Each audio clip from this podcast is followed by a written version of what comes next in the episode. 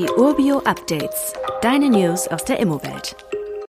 Willkommen bei den Urbio Updates. Heute mit einem kurzen Einwurf zum neuen Wohnungsbauförderungsprogramm. Aufgrund der Probleme mit dem Haushalt sorgte im Dezember ein plötzlicher Förderstopp im KfW-Förderprogramm für klimafreundlichen Neubau oder auch KFN für Unruhe und Chaos. Jetzt gibt es aber erfreuliche News. Mit dem neuen Haushalt wurden die Mittel für das Programm wieder freigegeben. Bundesministerin Clara Gewitz verkündete, dass ab Februar der Fördertopf mit 750 Millionen Euro aus dem Klima- und Transformationsfonds gespeist wird.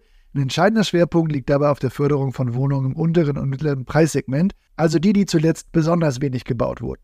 Darüber hinaus plant die Bundesregierung in den kommenden Jahren eine zusätzliche Milliarde in den klimafreundlichen Neubau zu investieren.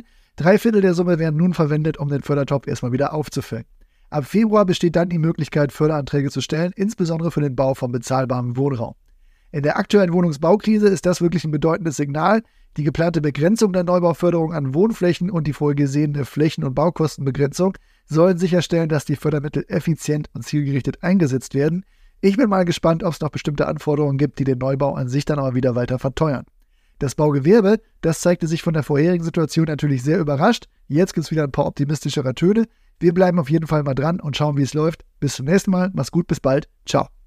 Weitere Details kannst du einfach per E-Mail erhalten.